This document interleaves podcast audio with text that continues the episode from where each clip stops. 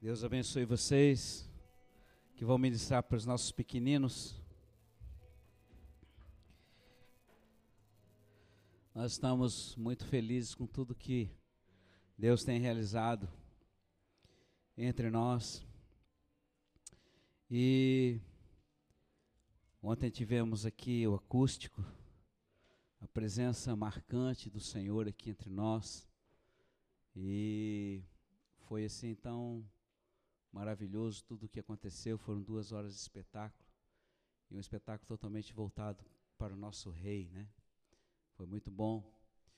E sempre que algo que é feito por Ele, através dele, a graça e unção.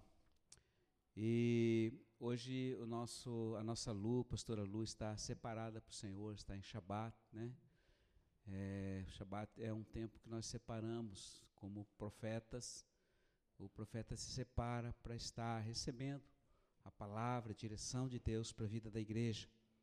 Nós sempre procuramos buscar fazer a vontade do Senhor pela Sua palavra escrita, mas também pela voz de Deus. Deus continua falando com cada um de nós, Ele fala todos os dias, né? Quarta-feira eu estava aqui ministrando sobre o maná. Nós lembramos que quando o povo todo estava no deserto, eles recebiam o maná diário. E Deus sustentava. E por 40 anos nunca faltou. Ele sempre foi fiel. O maná hoje para nós, querido, não é o pãozinho lá do padeiro que você come a cada manhã no café, mas é a palavra de Deus que nos sustenta. Por isso, né, eu sei que muitos de vocês acordam cedo, trabalham, mas não esqueçam de estar sempre lendo e meditando sobre este manual, esta carta de amor que Deus tem para cada um de nós. Isso é importante. Vai nos edificar e vai nos fortalecer em Cristo Jesus. Muito bem, queridos. Eu gostaria que você abrisse a sua palavra em João capítulo 21. Eu já falei essa palavra aqui algumas vezes, mas como pastor nós temos que estar sempre reavaliando, relembrando a igreja daquilo que é vital, daquilo que é importante, né? A presença e a unção de Deus sobre a nossa vida.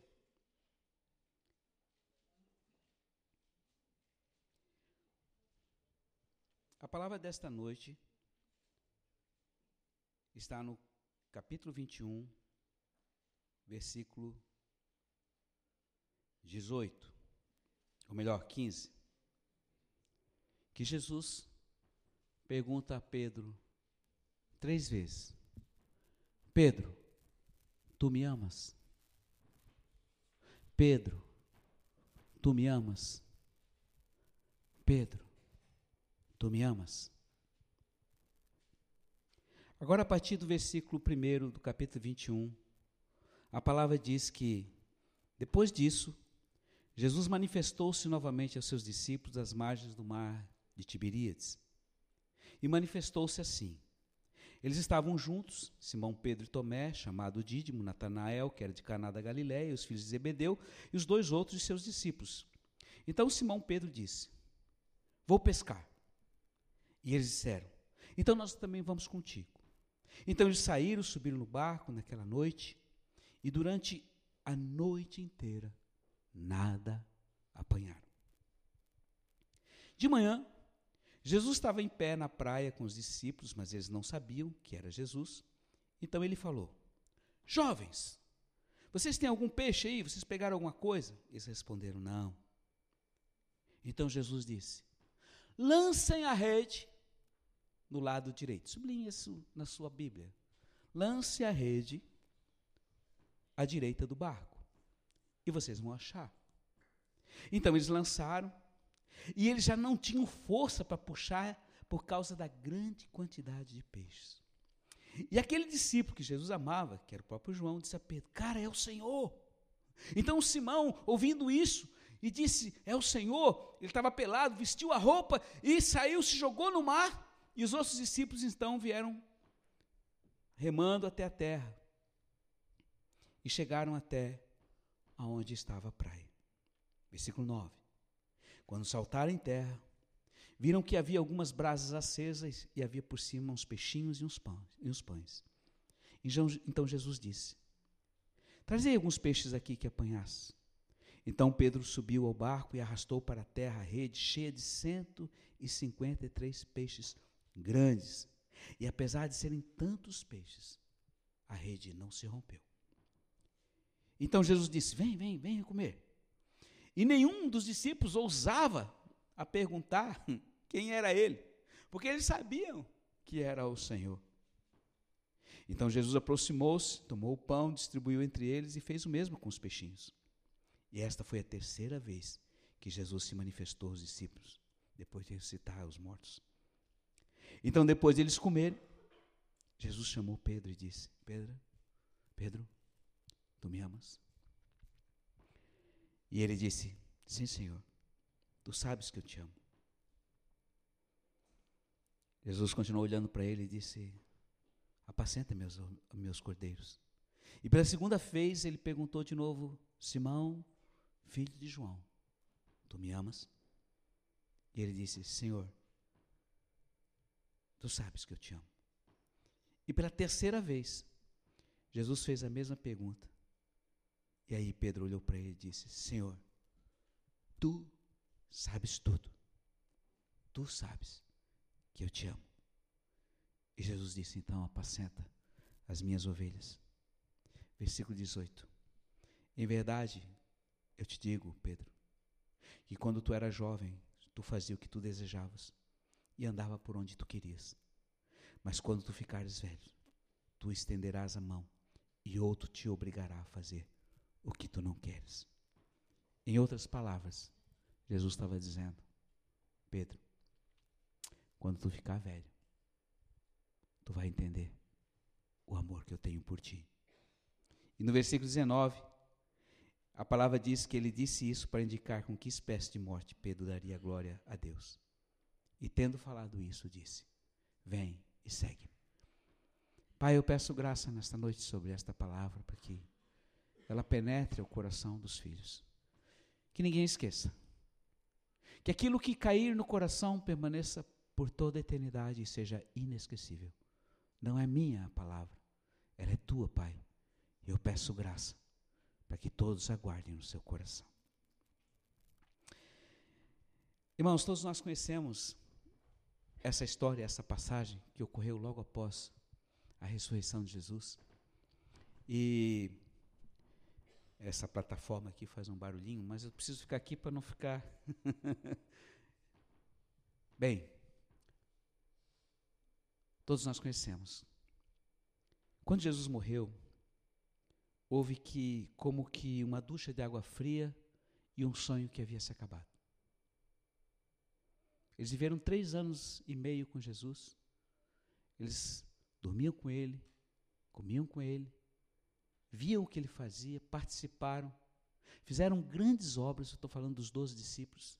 Eles viveram algo que nunca eles viveram na vida.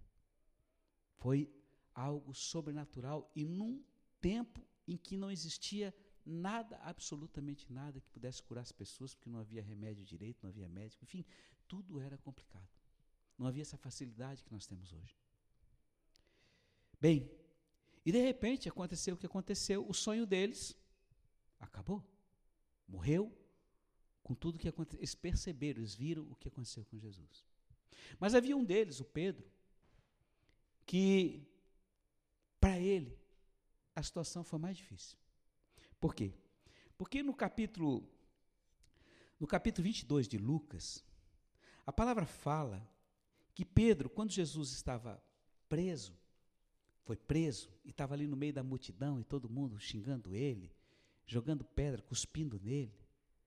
Era uma noite fria e ele estava ali na casa de um dos, do, dos grandes ali dos, da época e estava frio e Pedro chegou numa fogueira para se aquecer. E naquele momento, uma das empregadas da casa disse: Esse aqui é um daquele galileu que está com Jesus, és tu. Ele: Não, não, não conheço esse homem. E de repente, um segundo também falou a mesma coisa: É ele, é ele. Ele é um daqueles que está com Jesus aí, com esse cara que se diz filho de Deus. E ele disse: Não, eu não conheço. E ainda brigou, xingou o empregado, xingou os caras. E aí na terceira vez chegou uma terceira pessoa e falou a mesma coisa. Ei, tu és um deles. Tu também está com Jesus, então. E a palavra diz ali que naquele momento o galo cantou. E Jesus já tinha falado para ele. Isso vai acontecer uma coisa, filhos, que é um problema para todos nós. Naquele momento, pela terceira vez, quando ele negou a Jesus, a palavra diz que Jesus olhou para ele. Não falou nada, apenas olhou. E a palavra diz que Pedro saiu dali. Versículo 62. Saiu dali e chorou amargamente.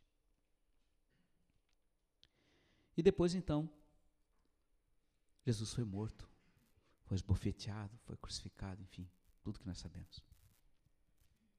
Bom, queridos, imagino como aquele homem não se sentiu diante do que ele fez com aquele pela qual uns dias atrás ele tinha dito: Eu vou dar a vida por ti e eu morrerei por ti.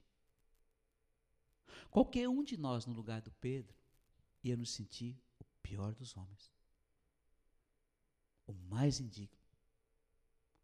Nós iríamos nos sentir como que traidores. E nós íamos carregar essa culpa durante a nossa vida.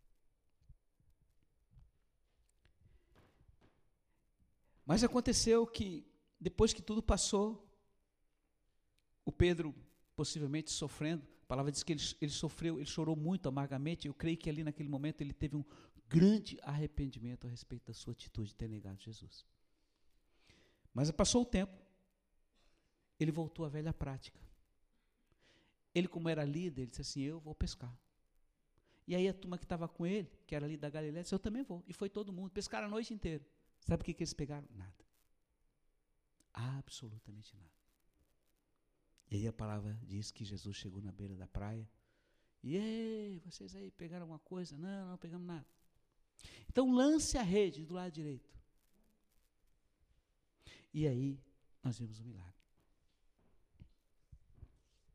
Queridos, eu quero dizer para você, nessa noite, que talvez você hoje possa estar no lugar do Pedro. Eu sei que muitas promessas você chegou a fazer para Jesus, aqui nesse altar, lá no seu quarto fechado com o Senhor, aonde você estivesse, em algum lugar, talvez um dia, você deve ter prometido algo para o Senhor. Senhor, eu irei contigo até o fim. Eu vou te servir até o fim. Ou talvez você tenha até se comprometido com uma pessoa, de ter prometido algo. Mas diante das circunstâncias, de uma ameaça, de uma situação, você chutou o pau da barraca e disse: Não, não, não, não. Eu não conheço. E você hoje pode estar se sentindo muito, muito mal por um erro cometido consciente lá no passado. E você carrega essa culpa. E eu sei que a culpa às vezes aparece justamente na hora que você vai reclinar a cabeça no travesseiro e vai dormir, e aí vem aquilo na mente. Porque de uma forma ou de outra, todos nós, por melhor que nós sejamos, por mais retos em caráter que nós possamos ter em Cristo Jesus, nós pisamos na bola. Nós falhamos. Porque a nossa natureza, ela é má. E talvez carregamos o peso de algo que fizemos no passado e que todo dia aquele inimigo maldito vem na nossa mente e fica martelando, dizendo: você não presta, você não pode servir a ele porque você não presta. Você quer dar uma de santinho, você não é nada. E ele tem razão, porque a palavra diz que nós nada há aqui possa agradar a Deus.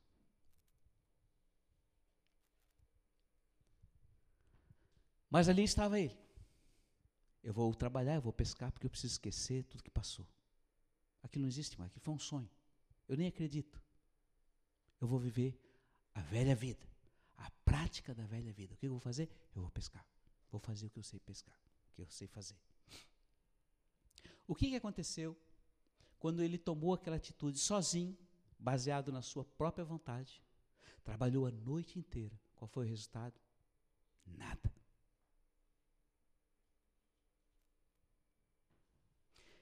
Isso vem testificar e ratificar uma palavra que Jesus falou. Eu faço você lembrado nessa noite. Sem mim, nada vocês podem fazer.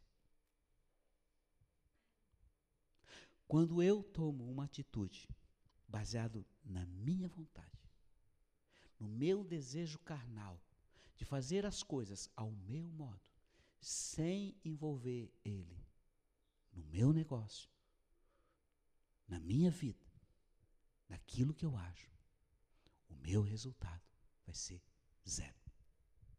E eu falo isso não em termos profissionais, financeiros ou estudantil, seja lá o que for. Eu falo em qualquer ação da sua vida. Sem Ele, nós podemos plantar bananeira. Nós podemos ir daqui até o Japão a nado, mas não vai ver resultado nenhum. Mas quando ele apareceu, e ele perguntou, e eles disseram nenhum resultado, e ele disse: lancem a rede, mais uma vez no lado direito. Irmãos, prestem atenção. O lado direito e o lado esquerdo tem um significado muito importante. A palavra, a mesma palavra fala que um dia Jesus vai, vai, vai estar, Deus vai estar diante de todos os homens. Ele vai botar as ovelhas do lado direito e, as, e os bodes do lado esquerdo. E aí ele vai separar uns dos outros. Uns vão ser recompensados e outros vão ser não recompensados. Há um, um grande significado. E eu posso dizer para você que talvez, que Pedro, eu posso garantir para você que aquela rede que eles lançaram a noite inteira foi lançada do lado esquerdo. Eu não estou falando aqui de você ser uma pessoa, é, como é que chama-se, que tem algum tipo de encasquetação ou de é, como é que chama-se? Eu esqueci. A, superstição. Nada disso. Nada, porque alguns são canhoto, né? outros são destros, enfim. Isso depende de cada um. Mas eu estou falando daquilo que é dele e daquilo que não é dele. Pedro passou a noite inteira, juntamente com seus amigos, lançando a rede do lado esquerdo. Mas quando ele obedeceu a palavra e lançou do lado direito, a palavra diz que o resultado foi tão grande, mas tão grande que quase rompeu a rede. E não rompeu a rede porque o Senhor fortaleceu aquela rede. Porque não era umas piavinha qualquer, era peixe grande. E talvez, eu possa dizer para você, talvez você também esteja muito tempo, muitos anos ou muitos dias da sua vida e meses lançando a rede do lado esquerdo. Não dá resultado. Mas quando eles fizeram, pela palavra e obediência ao Senhor, o resultado foi surpreendente. Eles nem deram bola para os peixes, porque todos eles tinham visto algo maior que o peixe a presença de Jesus. Comeram, se satisfizeram, foi muito bom, mas quando terminou tudo, Jesus olhou para Pedro e disse: Pedro, me ama? Sim, Senhor, tu sabes que eu te amo. Eu não sei como ele falou aquilo. Mas ele estava falando de um sentimento de amizade. Senhor, tu és um cara legal. Que bom que tu estás aqui, eu te amo. Apacenta as minhas ovelhas. Pedro, tu me amas? Sim, Senhor, sim, sim, sim, sim. Claro que eu te amo, Senhor. Estou feliz porque tu estás aqui. Puxa, que bom. Nem esperava. Pela terceira vez, Jesus olhou bem fundo nos olhos dele e disse: Pedro, tu me amas? Aí ele percebeu, ele teve a revelação no coração e disse: Senhor, tu sabes tudo. Tu sabes que eu te amo. E aí Jesus disse para ele: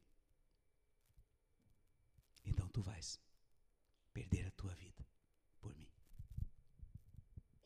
Existem três tipos de amor. nós já conhecemos. O amor eros, que é o amor erótico. O amor fileu, que é o amor amizade, que gostamos quando estamos com os amigos, relacionamos. E o amor ágape, que é o amor sacrificial. Que é o amor que eu dou por aquele que eu amo. Ou o amor que eu dou até por aquele que eu não amo. Mas por causa daquele que me amou primeiro, eu me sacrifico. E foi esse terceiro amor que, quando Jesus falou para Pedro: Tu me amas, ele compreendeu. E ele não falou mais para Jesus: Eu vou dar a minha vida para ti. Porque depois daquele arrependimento, depois daquele momento de tanta tristeza que ele passou pelo fato de ele ter, eu posso até dizer, ter, ter dito que ele traiu a Jesus, ele não apenas negou, mas cada um de nós, cara, se você, hoje você carrega, eu quero colocar para você, hoje você carrega no seu coração amargura com pessoas, porque de uma forma ou de outra essas pessoas fizeram algo para você e você tem como uma traição. E vira e mexe, isso está ali. E você não consegue amar.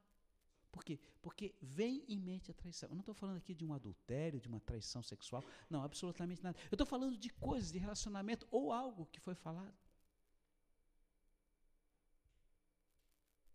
E você guarda isso. E se tinha alguém que podia ter chegado ali diante de todas aquelas pessoas, ter dado uma lavada no Pedro, era o próprio Jesus. Pô, cara, que papelão. Depois de tudo que eu fiz por ti, tu fala um negócio desse?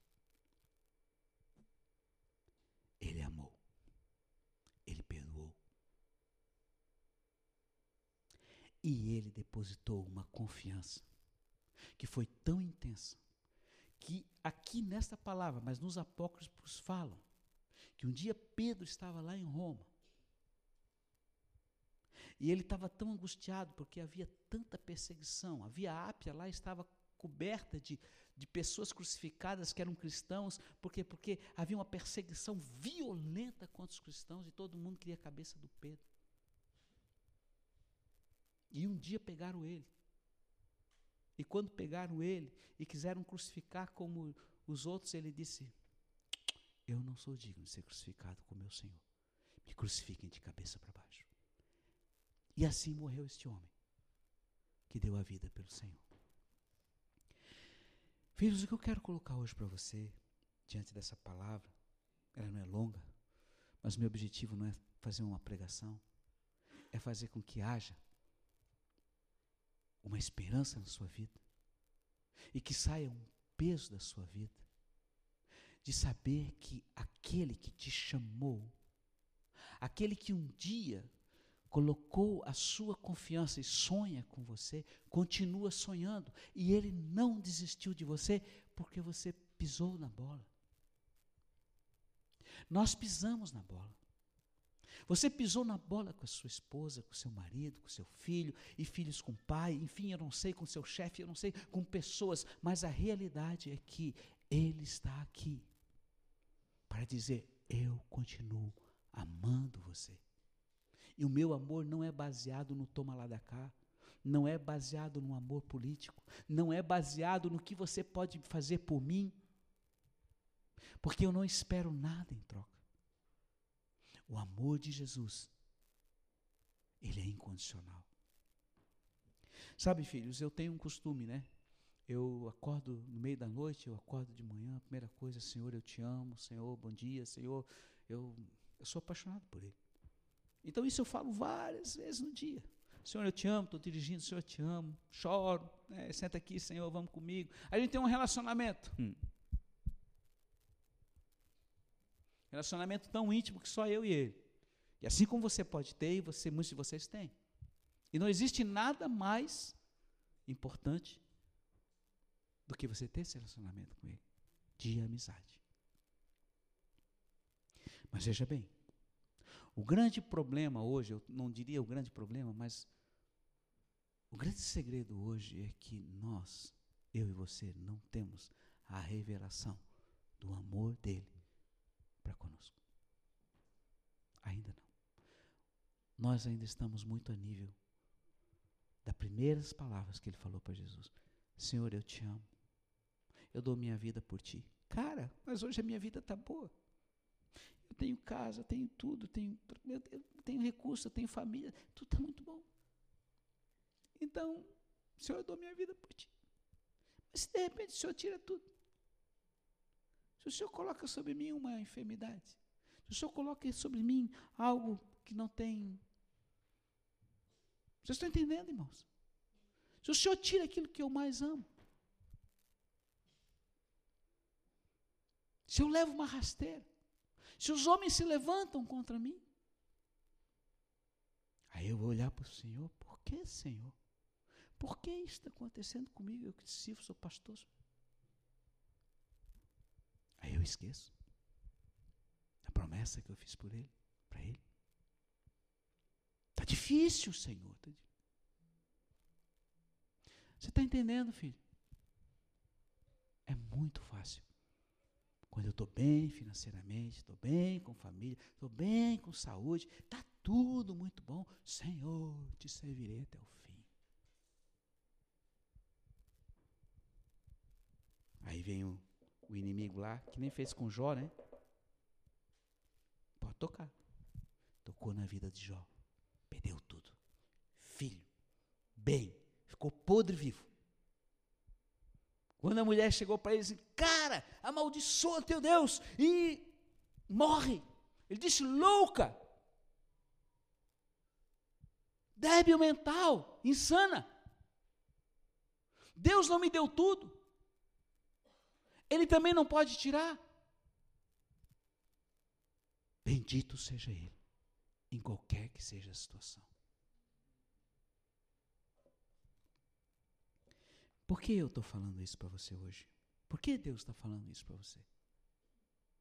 Porque a dor faz parte do plano dele para mim e para sua vida.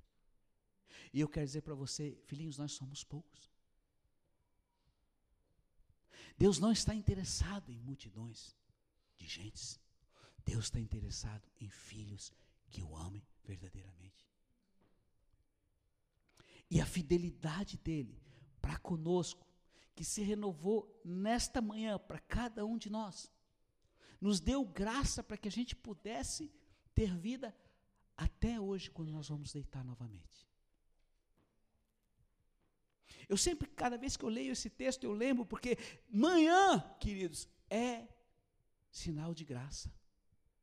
A cada manhã renova a graça, o amor, o novo nascimento na nossa vida. Por isso eu não posso dizer, xingar, dizer que meu dia é ruim, que meus dias são iguais, que amanhã, segunda-feira, eu tenho que voltar para o trabalho, que vai ser aquela encrenca. Não, obrigado, Deus, porque hoje começa um novo dia. Tudo é renovado. Na minha vida, 23.893 dias de vida que ele renovou. Nunca falhou. Por isso eu estou aqui com 64 e caquerado. Nunca falhou. Antes que o sol nasça, ele já renova o nosso amor. Filho, vou contar um segredo para você. Seja grato. Você está passando por situação difícil, sem dinheiro, seja grato. Você está passando por enfermidade, seja grato. Você está passando por tribulação, desemprego, não sei o que você está passando, seja grato, diz Deus, eu não estou entendendo o que está acontecendo, mas sendo teu, é bem-vindo. Porque a tua palavra diz que todas as coisas cooperam para o meu bem. Há dias que nós não entendemos porque passamos determinadas situações. Mas quem somos nós? Limitados por um tempo que os homens contam. O meu Deus tem a minha vida, a sua vida na palma da mão. E Ele vê a eternidade. Você nunca mais vai deixar de existir. O que é o dia de hoje? Hoje acho que é 21, né? De 20? É. É. O que é o dia hoje? É um fragmento de pó. O que é os teus anos? Um fragmento de pó diante da eternidade que Ele tem para você. Ah, mas eu quero dizer algo para você, querido. O que você decide hoje vai ter um peso para a eternidade. Nada do que você faz, filhinho, passa despercebido. Tudo está registrado. Essa é a história da carochinha, pastor. O meu justo vive por fé. Tem vida por fé. O meu justo crê, independente da circunstância. Pode faltar boi lá no curral. Pode faltar dinheiro no banco. Pode acontecer o que for. Ainda assim, eu confiarei no meu redentor. Isto é fé nele. Por isso, nós estamos com quase 20 anos. Um dia eu estava lá no Chile, o cara da van que estava nos levando lá para um lugar, que era da igreja, lá, disse, pastor, quantos anos você tem sua igreja? Eu disse, ah, eu tenho 12 anos. Pô, então deve estar explodindo de gente. Né? Cara me deu uma frustração. Cheguei de noite, fiquei pensando, Deus, estou 12 anos na igreja, é sempre assim, 80, cento e pouco, não sai do chão. Aí veio aquela frustração de número. Né? Até o dia que eu entendi que a unção que eu recebi é 100. E eu não queira, eu não posso desejar mais do que 100. Porque aí eu vou fazer o que Deus não me pediu. Vocês estão entendendo? Deus não anda por resultado. Eu quero dizer, não ande atrás de resultado, mas ande atrás de obediência. Não importa. Você nunca vai ser igual à pessoa que está do seu lado. Mas em Deus você pode atingir aquilo que Ele tem como sonho para a sua vida. E cabe a você saber, Senhor, o que tu desejas de mim?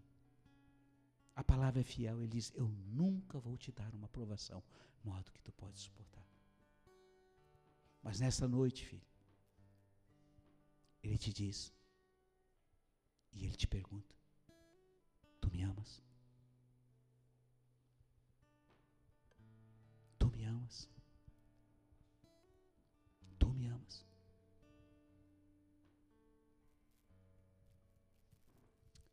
Tu podes me amar até o fim da vida como eu te amei e continuo te amando.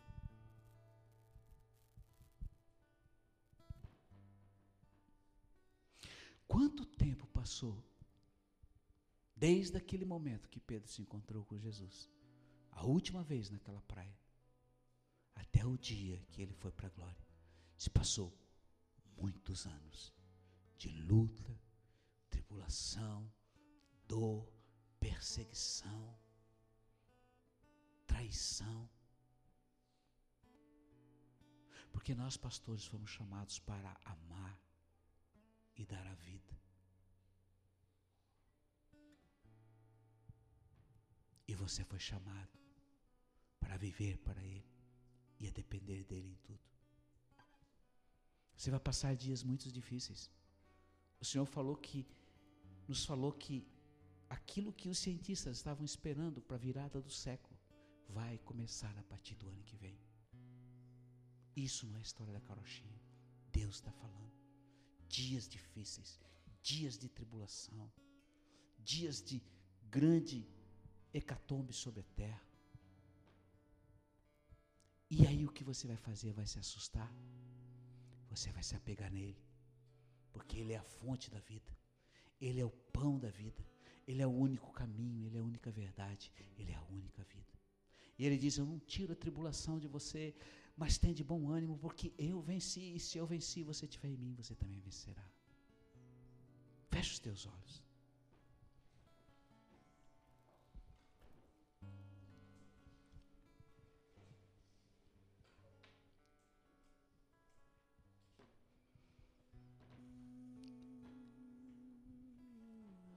Ouça o Senhor falando contigo nesta noite. Filho, tu me amas?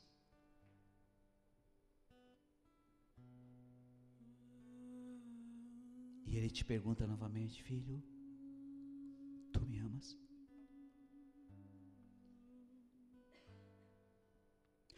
Filho, tu me amas?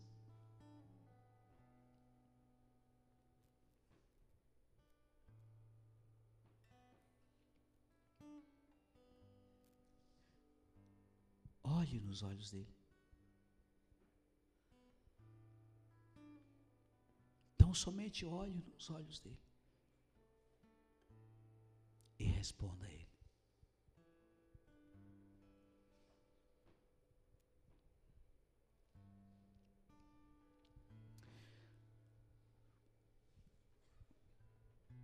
Pai,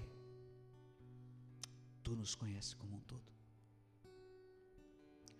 Tu conheces os nossos dias desde a concepção, desde a formação no útero de nossa mãe. Maravilhosamente nos criaste. Nos fizeste vencedor desde o início da concepção. Entre milhões de espermatozoides, um fecundou estamos aqui. Tu geraste vida em nós. Nós somos gratos a Ti, Pai. Porque não foi por vontade humana, mas foi graça Tua. E por nos conheceres mais do que a nós mesmos.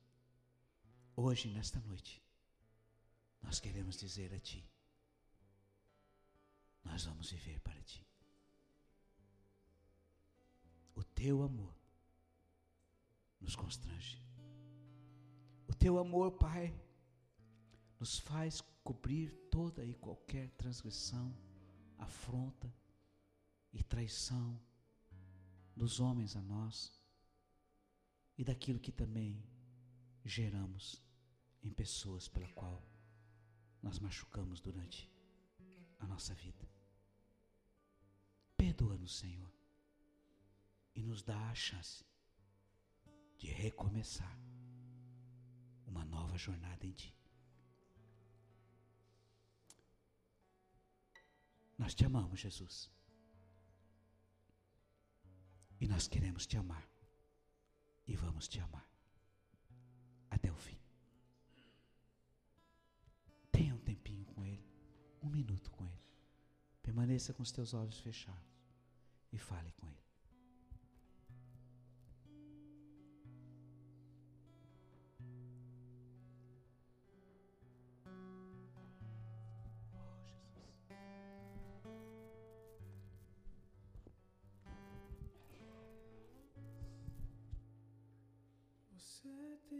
esquecido.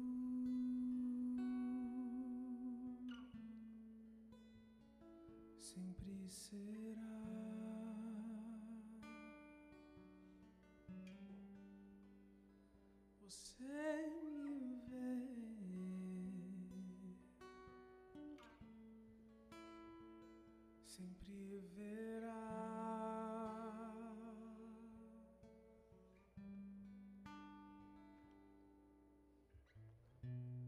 Sabe quando levanto e quando cai, quando eu venho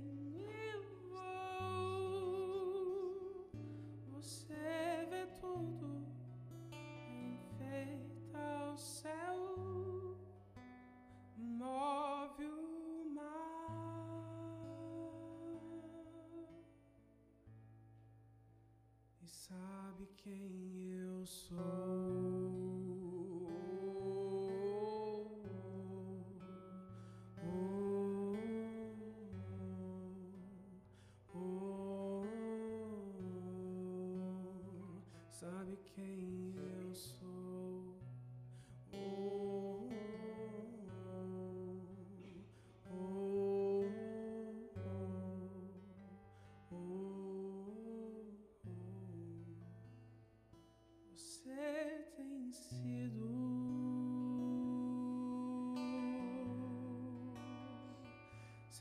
Será.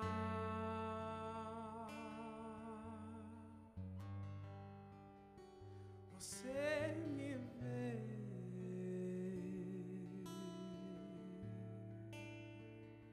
Sempre verá.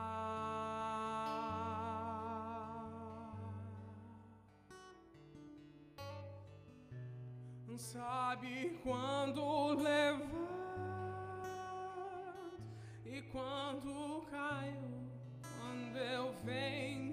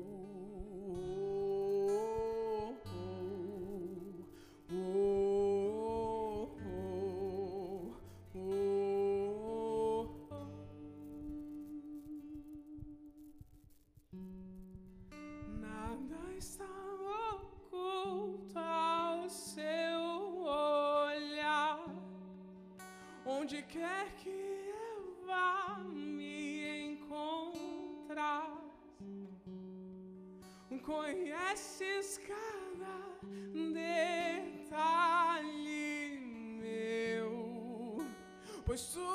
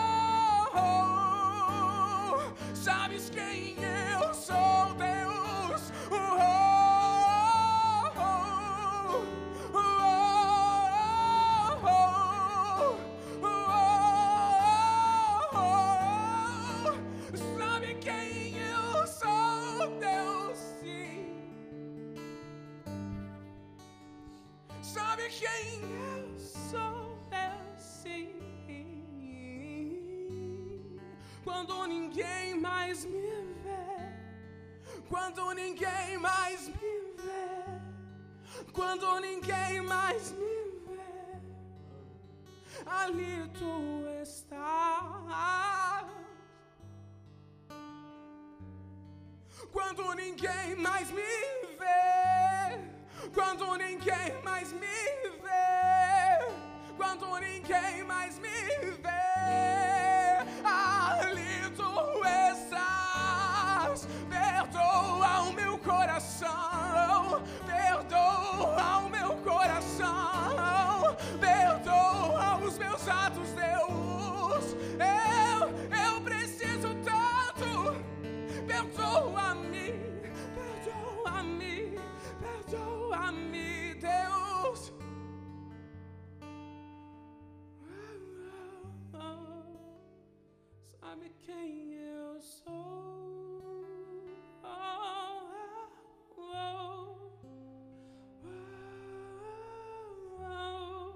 Senhor, tu conheces todas as coisas. Tu sabes que nós te amamos. Pode contar conosco. Eis-nos aqui. Te amamos. Te amamos e te amaremos até o fim. Obrigado por esta noite. Obrigado pela tua presença. Obrigado por cada filho que subiu a esta casa. Que a tua presença preencha o vazio do coração e que todos possam ter nesta noite a sua aliança renovada para contigo. Diga para ele sim comigo. Amado Jesus, eu reconheço que te entristeci muitas vezes, mas hoje eu recebo o teu perdão e te digo: conta comigo, eu te seguirei até o fim.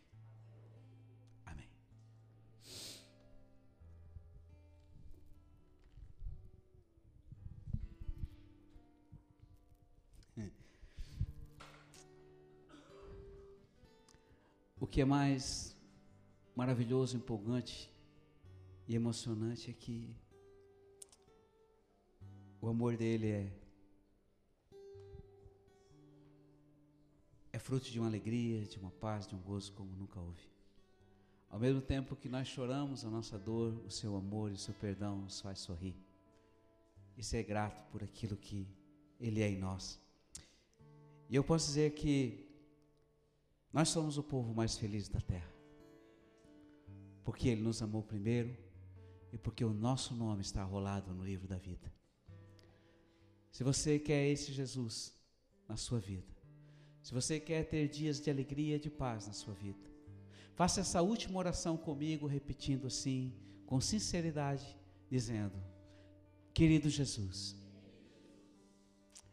nesta noite, eu te convido, entra no meu coração, entra na minha vida, eu te recebo como meu Salvador, eu te confesso como meu Senhor. E no meu coração eu creio que tu estás vivo, ressuscitaste e és poderoso para me dar uma nova vida.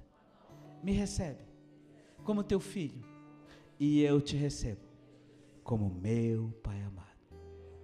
Amém. Vamos dar uma salva de palmas ao Senhor. Obrigado, Jesus, pelo teu grande amor não há ninguém como tu. Tu és lindo em tudo que tu fazes.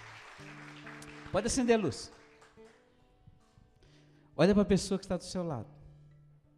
Você está vendo a pessoa mais linda e perfeita, obra da maravilha de Deus. Nenhum homem pode fazer o que somos. Amém, queridos? Sejamos felizes.